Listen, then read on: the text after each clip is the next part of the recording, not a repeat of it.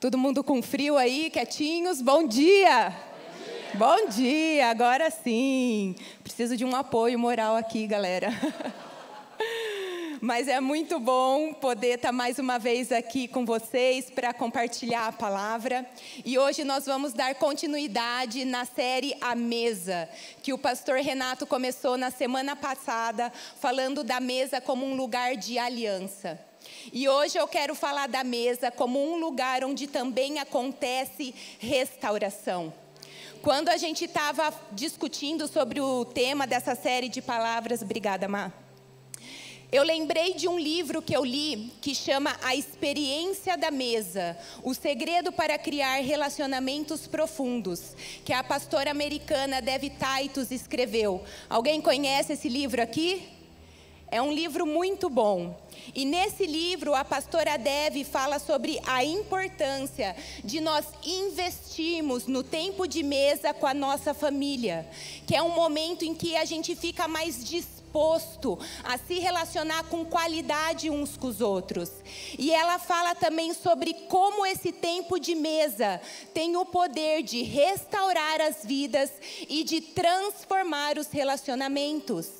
E ela mostra ali dados estatísticos de estudos que revelam que as famílias que prezam, que priorizam em terem esse tempo de mesa, são mais saudáveis emocionalmente.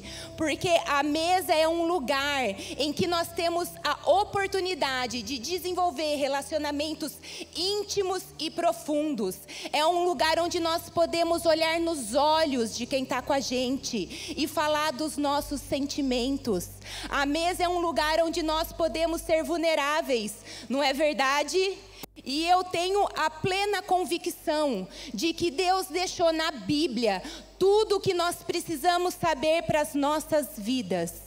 E não é à toa que a Bíblia, a Bíblia fala com tanta frequência do Velho ao Novo Testamento sobre a importância do tempo de mesa.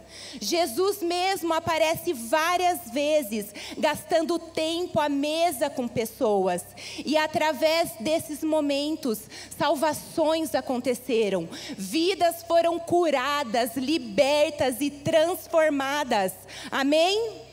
Mas um outro ponto que a pastora Deve também chama a nossa atenção no livro é que por esse tempo de mesa ser tão importante e estratégico, tem sido o tempo que o diabo mais tem tentado destruir e atrapalhar nas famílias. Hoje em dia as pessoas estão tão apressadas, tão atarefadas, que elas quase não têm tempo de fazer uma refeição com calma, sentadas na mesa com a família, não é? Ou são os horários que não coincidem, ou quando dá certo delas comerem juntas, as pessoas vão para a mesa com o celular ou com a TV ligada e acabam, e mesmo estando ali no mesmo ambiente, elas só estão ali de corpo presente porque elas acabam não tendo nenhum momento de relacionamento de qualidade umas com as outras, porque cada uma está distraída com uma coisa. E com isso, os relacionamentos estão se tornando cada vez mais frios e superficiais.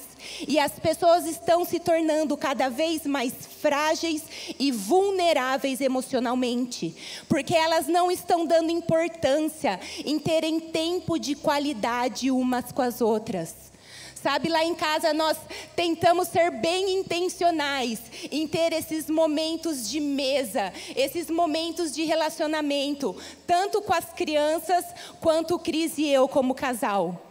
E como a gente já tem o costume de sentar e conversar, na maioria das vezes, as crianças já vêm dispostas para falarem. E às vezes até dá confusão, porque daí todo mundo quer falar ao mesmo tempo. E esses dias, na hora do jantar, a Rebeca estava assim, com a mão levantada para falar. E o Cris não percebeu e, e acabou começando a falar na frente dela. E ela ficou brava, ela falou: Ei, papai, eu estava com a mão levantada primeiro. Se você quer falar, levanta a sua mão e espera a sua vez. Momentos assim que as crianças abrem o coração e contam do que elas passaram na escola, de como se sentiram numa determinada situação que enfrentaram. Elas contam sonhos que tiveram durante a noite e é um, um momento de conversa de alma mesmo. E através disso, nós como pais temos a oportunidade de ensinar sobre os valores certos do reino de Deus. Nós ensinamos sobre a Bíblia e aos poucos nós vamos encaminhando eles para os caminhos certos. Amém? E dessa mesma forma, nós também precisamos priorizar e nos dispor a termos um tempo à mesa com Jesus, porque é nesse momento que nós iremos nos relacionar de maneira íntima e profunda com Ele, e consequentemente, isso vai fazer com que a gente tenha um relacionamento saudável com o Senhor. E uma coisa que nós precisamos ter clara na nossa mente e no nosso coração é que nós podemos nos achegar à mesa com Jesus da maneira como nós estamos, porque Jesus não coloca pré-requisitos com quem ele vai se assentar à mesa. Muito pelo contrário, Jesus sempre estava sentado com os piores tipos de pessoas, com aquelas que eram excluídas e tidas como pecadoras, pessoas que estavam doentes, traumatizadas, porque ele sabia como esse tempo de mesa é estratégico e poderoso para restaurar as vidas sabe? Não tem como haver restauração sem um relacionamento íntimo e profundo. E muitas vezes somos nós mesmos que colocamos pré-requisitos e impedimentos, tanto para nós quanto para outras pessoas se sentarem e se relacionarem à mesa com o Senhor. E a gente acaba adotando uma postura religiosa de querer selecionar quem pode e quem não pode estar na mesa com o Senhor. E eu volto a falar, isso é uma estratégia maligna, porque o diabo sabe o poder que existe na conexão, no, no relacionamento que nós estabelecemos na presença de Jesus. E o diabo vai querer gerar mesmo esse sentimento de indignidade e de religiosidade para tentar afastar o maior número de pessoas da presença poderosa e restauradora de Deus Pai, de Jesus e do Espírito Santo. Mas nessa manhã, eu sei que Jesus está aqui, com os braços abertos, amém? Nos chamando e nos convidando para nós nos sentarmos à mesa com Ele. Como você está aqui hoje? Você está precisando de cura? De perdão, de ouvir uma palavra de afirmação. Você está precisando ser restaurado em alguma área da sua vida. Sabe, é na mesa com Jesus que você vai encontrar tudo o que você precisa. Amém? Em Apocalipse 3:20, Jesus nos fala, olha que lindo isso. Apocalipse 3:20 diz assim: Preste atenção, estou à porta e bato. Se você ouvir a minha voz, entrarei e juntos faremos uma refeição como amigos. Isso é maravilhoso. Jesus todos os dias nos convida para estarmos na mesa com Ele. E nós precisamos aceitar o convite do Senhor e não deixar nenhuma acusação roubar o nosso tempo de mesa com Jesus. Porque é na mesa que nós e Jesus, em parceria, vamos fazer o que precisa ser feito. É juntos que nós vamos acertar o que precisa ser acertado. Amém? E hoje eu queria citar só três exemplos de tempo de mesa que aparecem na Bíblia e que serviram para para restaurar, que trouxeram restauração para a vida de pessoas que estavam em situações difíceis, de crise e de vulnerabilidade. E eu creio que nós podemos nos identificar com todos esses casos e sermos encorajados a sentarmos na mesa com o Senhor, para nós sermos ministrados e restaurados. Amém? E o primeiro exemplo que eu queria dar fala sobre a restauração que o perdão gera nas nossas vidas e nos nossos relacionamentos. E está em Lucas capítulo 7, dos versículos 36 a 50, que conta sobre uma mulher que tinha uma reputação muito ruim. Alguns estudos dizem que ela era uma prostituta. E essa mulher quebra um vaso de alabastro e unge os pés de Jesus com um perfume que era muito caro, no momento em que Jesus estava à mesa, na casa de um fariseu chamado Simão. Vamos ler rapidinho, Lucas capítulo 7, dos versículos 36 ao 39. Lucas 7, de 36 a 39. Diz assim: Um dos fariseus convidou Jesus para jantar. Jesus foi à casa dele e tomou lugar à mesa.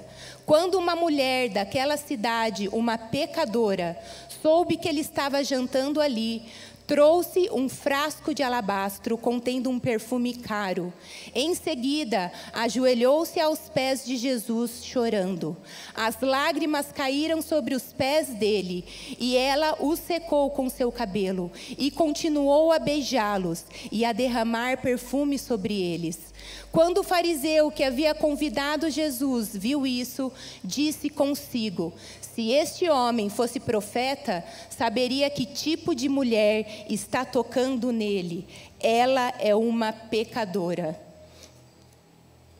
E é lindo de ver como essa mulher se posiciona e mesmo sabendo o quanto ela era pecadora, mesmo sendo desprezada por todas as pessoas da cidade onde ela morava, ela não mede esforços para ter um tempo à mesa com Jesus.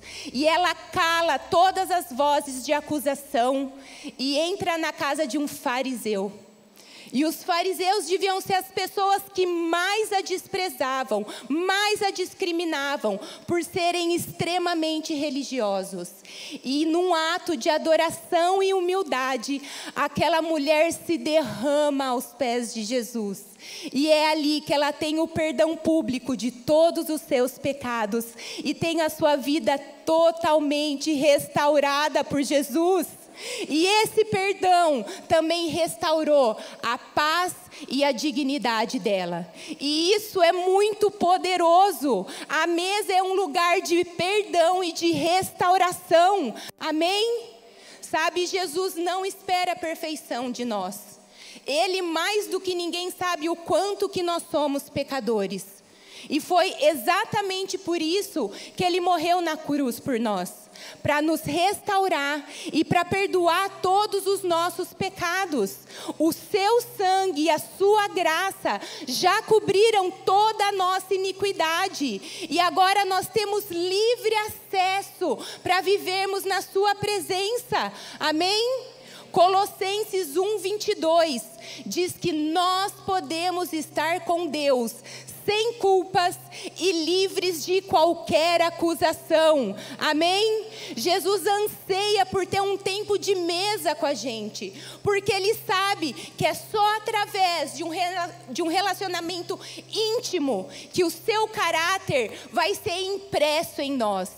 E é só dessa forma, quando nós refletimos Cristo com as nossas vidas, que a gente vai conseguir expandir o reino de Deus e levar salvação para quem está ao nosso redor.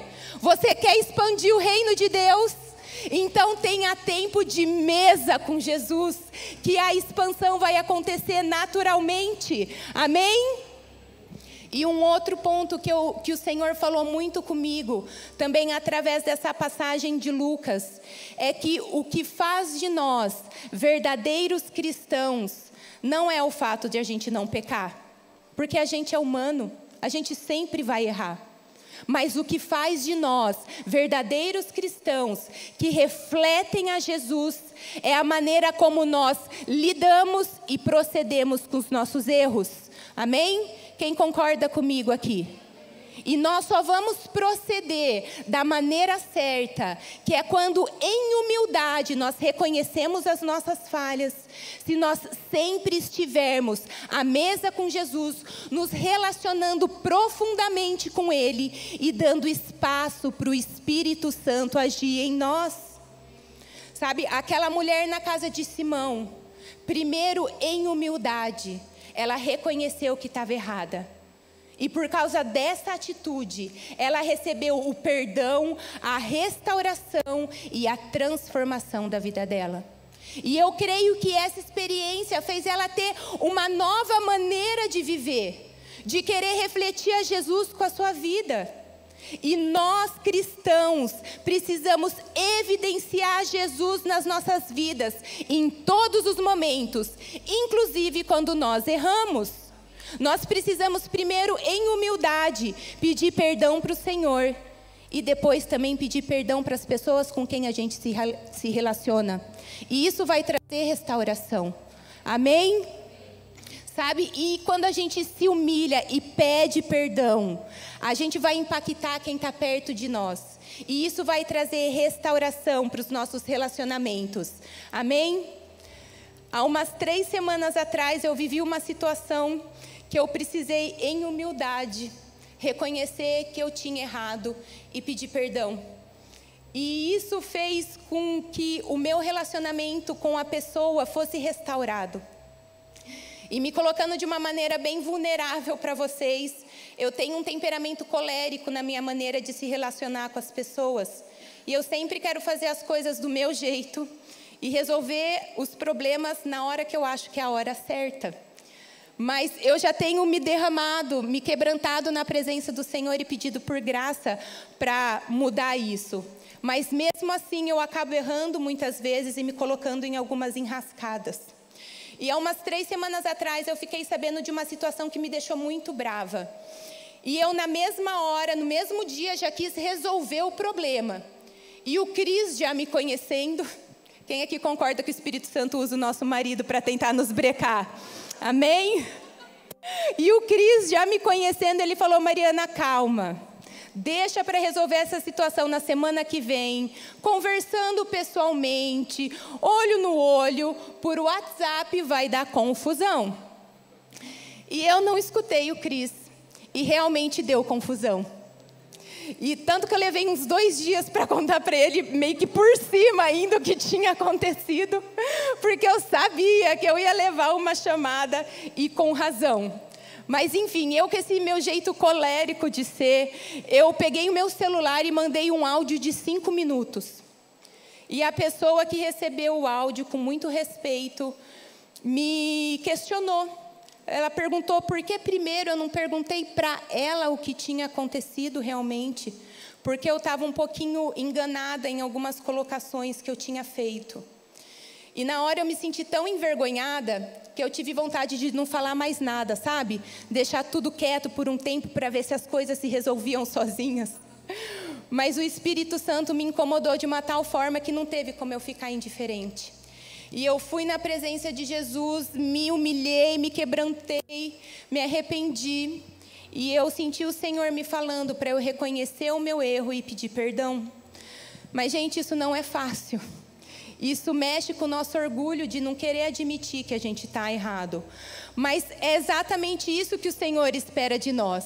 E é isso que vai fazer a gente refletir a Jesus com as nossas vidas, mesmo quando nós erramos. Amém?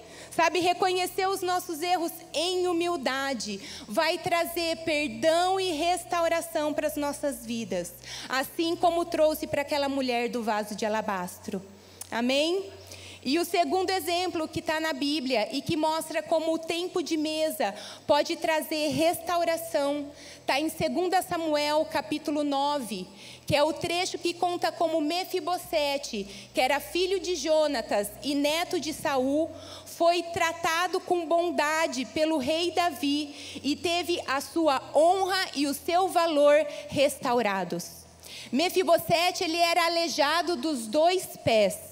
E naquela época, as pessoas que eram deficientes eram ainda mais desprezadas e marginalizadas. E Mefibosete vivia debaixo desse estigma de aleijado desde os cinco anos de idade que foi quando a sua babá, para tentar fugir de qualquer tipo de retaliação, por causa da morte do rei Saul, ela deixou o menino cair do colo e isso fez com que ele ficasse aleijado dos dois pés. E Mefibosete foi viver numa cidade chamada Lodebar que era a cidade dos excluídos. Era para onde os mendigos e os doentes eram levados para morar. E era um lugar onde só tinha miséria. E foi nesse ambiente que Mefibosete cresceu. Foi debaixo dos rótulos inválido e excluído que a sua identidade foi formada. E eu imagino que ele não devia ter boas expectativas com relação ao seu futuro, mas ele deveria achar que ia continuar vivendo naquela situação de total desesperança até ele morrer. Mas Davi, que representa é, Jesus no Velho Testamento, de acordo com algumas profecias messiânicas que aparecem nos livros de Jeremias e de Ezequiel. Ele manda buscar Mefibosete de Lodemar, Lodebar para demonstrar bondade por ele. E Davi restaura a esperança de Mefibosete e devolve para ele todos os bens que eram da família de Saul. E a partir daquele dia, Mefibosete também começou a fazer parte da mesa real, para fazer todas as suas refeições na presença do rei Davi. E de alguém excluído e desvalorizado, Mefibosete tem a sua honra e o seu valor restaurados na mesa do rei.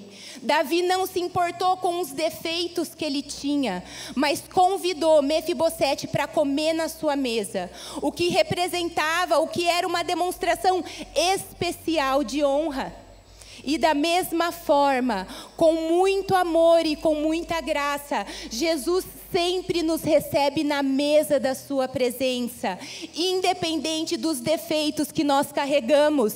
Amém?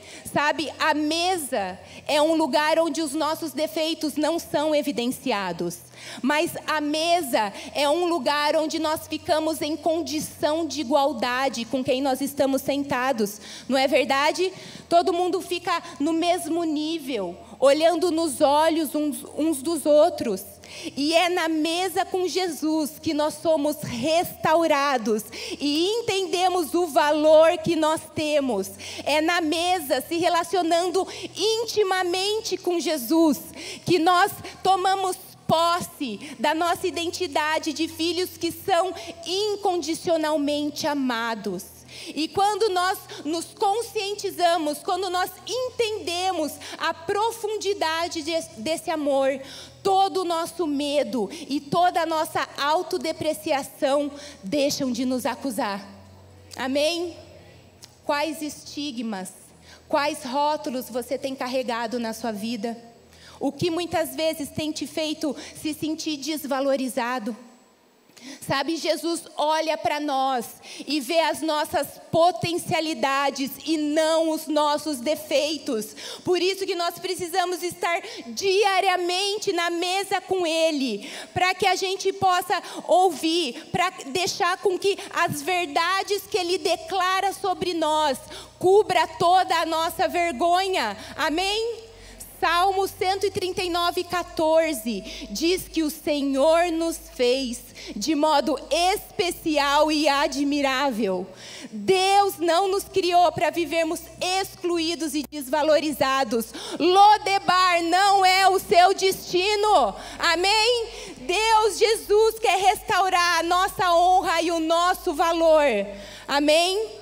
Enquanto eu estava preparando essa palavra, eu tive uma visão de Jesus tirando rótulos da vida de pessoas que têm se sentido complexadas, desvalorizadas, esquecidas e com baixa autoestima.